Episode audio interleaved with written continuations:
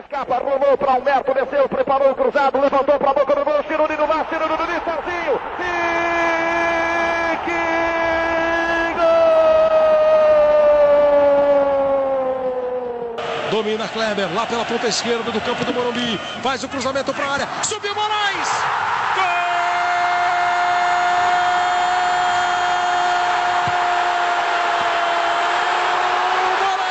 Pro Ricardo Oliveira, no mano a mano, ele o Bruno, ele o Bruno, Ricardo Oliveira, tocou na frente, grande jogador, o gol, gol!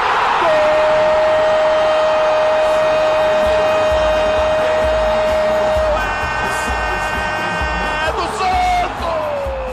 Alô, amigos do Urbano. Começa agora o último episódio da série Memórias do Paulistão. Eu sou o Vinícius Cabral e estou aqui com o Fernando Ribeiro para contar a história de um personagem que a gente gosta muito. Tudo bom, Fernando? Vini, tudo muito bem. E, bom, falar sobre José Macia é maravilhoso, um dos principais jogadores da história do Santos, da história do futebol brasileiro, e uma figura incrível, uma das pessoas mais legais que eu conheci desde que a gente começou a fazer é, pesquisas da história do Santos, uma pessoa super doce, super carinhosa, super atenciosa. O Pepe foi fantástico nos gramados, mas eu acho que ele é mais fantástico fora deles, viu? É, que é difícil, né? O cara a gente já teve, parece virar uma coisa banal, mas a gente já teve na casa dele, sentado no sofá dele, conversando com ele. Pô, serviu algo pra gente. É, a gente teve em alguns lançamentos de livro com ele, recentemente no livro do Lima, ele lá com a gente. Então, é a história viva, né? É a história do futebol brasileiro ali do nosso lado, 80 e poucos anos, lúcido, bem-humorado, e é o rei do Paulistão, né? Ele é, ele tem um nome gravado na história desse campeonato e é o que a gente vai contar agora.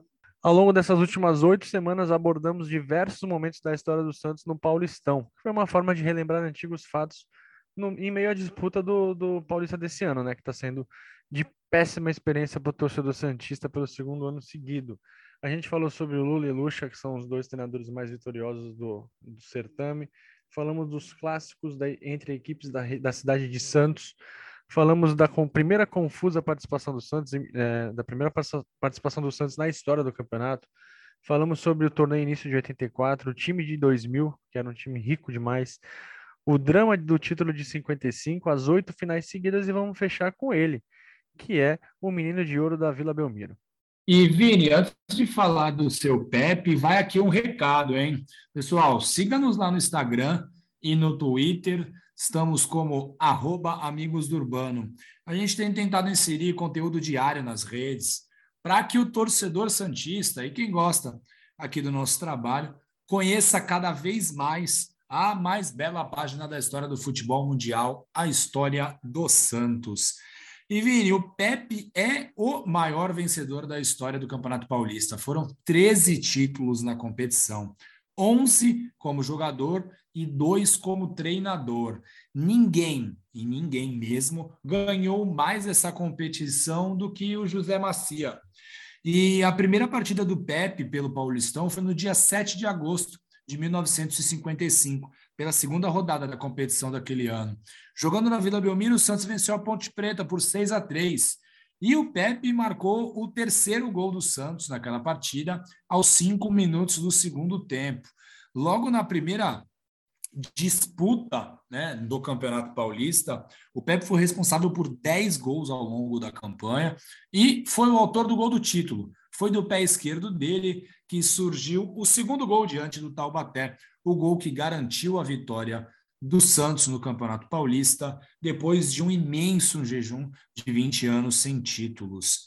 E no ano seguinte, Vini, 1956, o Santos e o Pepe repetiram a dose. Foram bicampeões paulistas e novamente com 10 gols do menino de ouro da Vila Belmiro.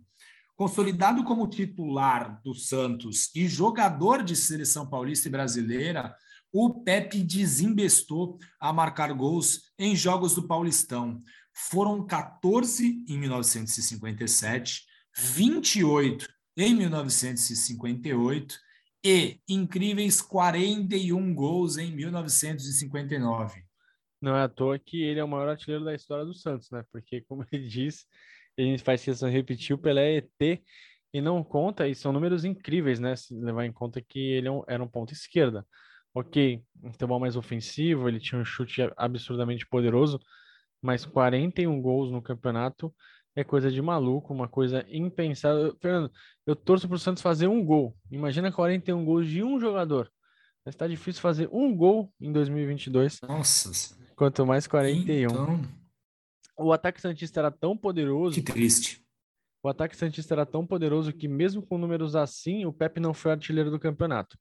Apesar de três anos de muitos gols, ele ficou com o título apenas em 58 e o Santos acabou sendo vice em 57 e 59.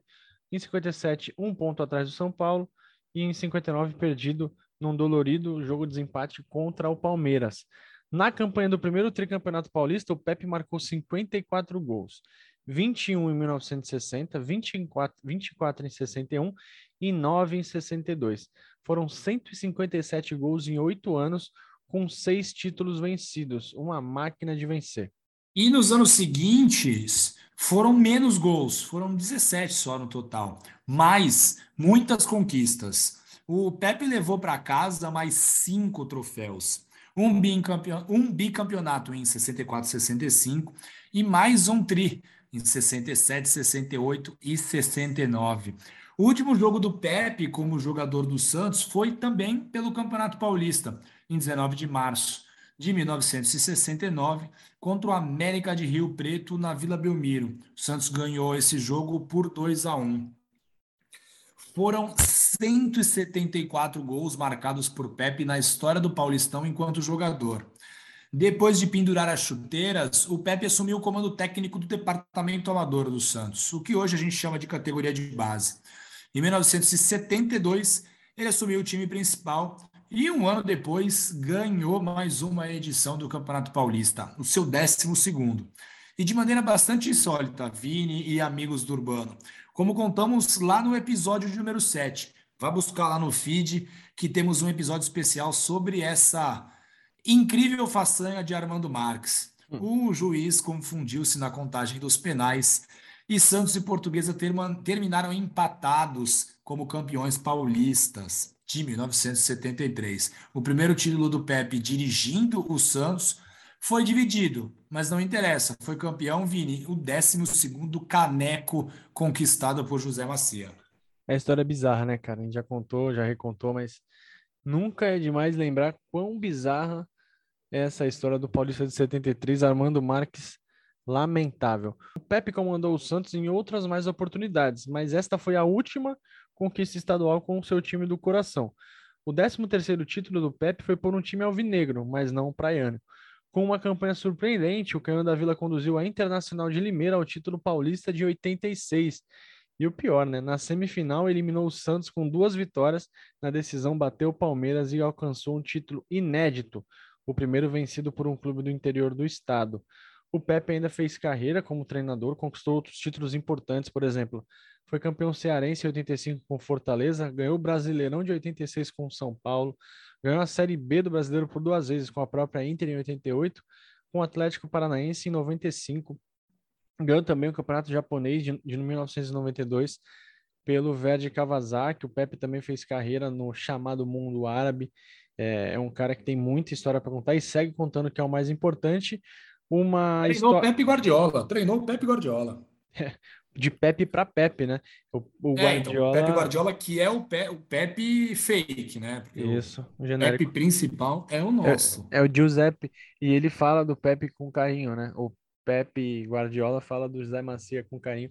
É muito bacana essa reverência, né? Porque ele, ele perguntava, né? O Pepe já contou isso pra gente, eu acho que o Guardiola Sim. perguntava sobre o Santos do Pelé, etc., foi uma das referências do Guardiola e hoje você pode gostar de um ou outro, mas a relevância do Guardiola para o futebol mundial é enorme, tem o dedo do Pepe ali com certeza, é uma carreira Sim. recheada de histórias incríveis e o Pepe é, sem sombra de dúvidas, o rei do Paulistão. O Fernando, e agora eu vou te deixando uma enrascada antes da gente terminar a nossa série. Em que lugar você colocaria o Pepe na história do Santos? Vai, top um é difícil, né? Porque você tem Pelé. Segundo, tem... segundo. Segundo mais é importante. Segundo, segundo, mais importante. Depois do Pelé, Edson. Pepe. É, Pelé, Pepe Zito nessa ordem. Então, olha só, segundo quantos jogadores é, passaram pela história do Santos, o Almanac dos Craques, a gente fez a ficha de 1.700 jogadores, o, Pelé, o Pepe está em segundo, só atrás de alguém que não conta. Então, ou seja, ele pode falar muito bem por aí que ele é o jogador mais E você? importante. E você, Vini, onde colocaria Eu o fico- grande Pepe? Eu fico muito na dúvida com o Zito, mas tá ali, segundo ou terceiro, com certeza. É difícil, cara. O Zito foi imenso também, né? É, é uma dúvida. E o Pepe enquanto treinador? Que, que memórias que você tem dele, Vini? O Pepe Tem enquanto treinador? Tem um pouco, Eu lembro, cara. eu, eu da lembro, eu lembro do Atlético Paranaense, cara. Eu lembro do Atlético Paranaense Não lembro. De 95, né? Que na verdade o, o- o- com Oséias, com Paulo. Rink, o Atlético fez uma campanha maravilhosa. No ano seguinte, eliminou o Santos na Copa do Brasil. Eu lembro dele muitas das vezes na Portuguesa Santista, fazendo boas campanhas, é, ganhando do Santos, inclusive, fazendo bons, bons papéis. Mas é, na ponte eu lembro dele um pouquinho, mas não lembro de muito mais não. Ele já era já um de idade um pouquinho mais avançada e também ele estava quando a gente era mais novo ele estava ele estava no exterior. Mas assim é, é um cara de conhecimento absurdo, né? Passou de geração para na, e, geração. na, e, e, Vini, só para informação, na Copa do Brasil de 96, que o Atlético eliminou o Santos, já não era o Pepe, era o Leão, o treinador. Olha aí, mais um do cara com Paranaense. ligações, com ligações. E, e, o- e e aquele jogo do Rico, né? Aquele jogo do Rico, né, Vini? Era ele, era ele. A 2003. portuguesa, esse ano a portuguesa chegou em, na semifinal, se eu não me engano, do Paulista. Sim, sim, sim. E empatou o primeiro jogo o São Paulo, se não me falha a memória, perdeu de 1 a 0. É, Era o segundo jogo, o São Paulo goleou. é, na Vila, né? São Paulo goleou na Vila, inclusive. A portuguesa mandou aqui. Não, no Morumbi. Não, o jogo. ah, é verdade, é verdade. Morumbi. Mas teve uma goleada com São Paulo Fábio aqui. Simplício. Teve, mas Hum. foram anos seguintes. Ou seja, o Pepe, muita, muito, muita cancha, né? Como a gente costuma dizer. Espero que vocês tenham gostado desses últimos dois meses aí de conversa, porque a gente aqui valoriza o Campeonato Paulista, a gente não desdenha do campeonato. Achei importante, é um campeonato importante, tanto é que quem não É queria... Paulistão, né, Vini? É Paulistão. É, quem não queria ser campeão paulista esse ano? Qual torcedor santista não tá dando, não tá fazendo pressa aí para o Santos passar de fase ou mesmo não se complicar com uma segunda divisão? Acho muito difícil. A gente está gravando isso é, um dia depois da derrota do Santos para o Palmeiras. Santos vai, tem mais dois jogos ainda, precisa fazer dois pontos para não cair. Acho difícil o Santos cair. Se cair, se cair nessas condições, é porque merece, né? É o segundo ano seguido que o É, Santos está nessa situação. Nunca merece, nunca merece. Não, nunca merece, Vini. Aí Não. eu vou discordar de você. se o time precisa de dois pontos, vai jogar com a Ferroviária de Araraquara, vai jogar com o Água Santa na Vila Belmiro e não conseguir dois pontos, aí a gente começa, precisa começar a rever algumas coisas, porque tem muita coisa errada. Mas enfim, a série não é para isso, é para exaltar as passagens históricas do Santos no Paulistão. A gente selecionou oito. Espero que vocês tenham gostado. Fernando mandou muito bem no roteiro dessa série. E a gente vai voltar com novidade para esse ano, né, Fernando? Tem muita coisa boa ainda no Amigos do Urbano em 2022. Exatamente, Vini. A série Memórias do Paulistão, a nossa segunda série, primeira foi é, Pelé, a nossa majestade. A nossa segunda série é uma forma da gente relembrar os momentos do Paulistão durante a disputa, né? Até para valorizar a competição. Mas vai ter muita coisa boa vindo por aí. A gente está com alguns projetos que a gente espera que o pessoal goste Projeto. bastante. E fazendo o que a gente mais gosta, né, Vini? Fazendo o que a gente mais gosta, que é relembrando a história do Santos, que é conversando com ex-jogadores, com torcedores, sobre é, momentos marcantes da história do Santos. E o pessoal pode ficar bem ligado aí nas nossas redes, nos nossos perfis, porque vem coisa boa por aí e vem novidade muito em breve. É isso, fiquem de olho no www.amigosurbano.com.br, também nas redes sociais, arroba amigosurbano, também no e-mail, contato arroba amigos- amigosurbano.com.br. Somos facinho, facinho nas redes sociais, é só falar que a gente responde. Estamos à disposição para trocar ideia, para quem quiser dar ideia também para a gente fazer aqui as coisas. São todas muito bem-vindas. E para ouvir a gente é muito fácil. A gente está nos principais agregadores, como Spotify, no Google, na Apple, na Radio Public. A gente também está no YouTube, sem a nossa bela face ainda, mas quem sabe isso muda daqui para frente. Beleza, Fernando? Valeu, foi legal demais fazer essa série e voltamos em breve. Ah, se você está ouvindo esse episódio na terça-feira, no dia seguinte, conhecido como quarta-feira, a gente vai falar sobre outra passagem histórica do Santos. É um episódio regular, né? Lá do, do podcast do Amigos do Urbano. A gente vai falar sobre a Libertadores de 1963.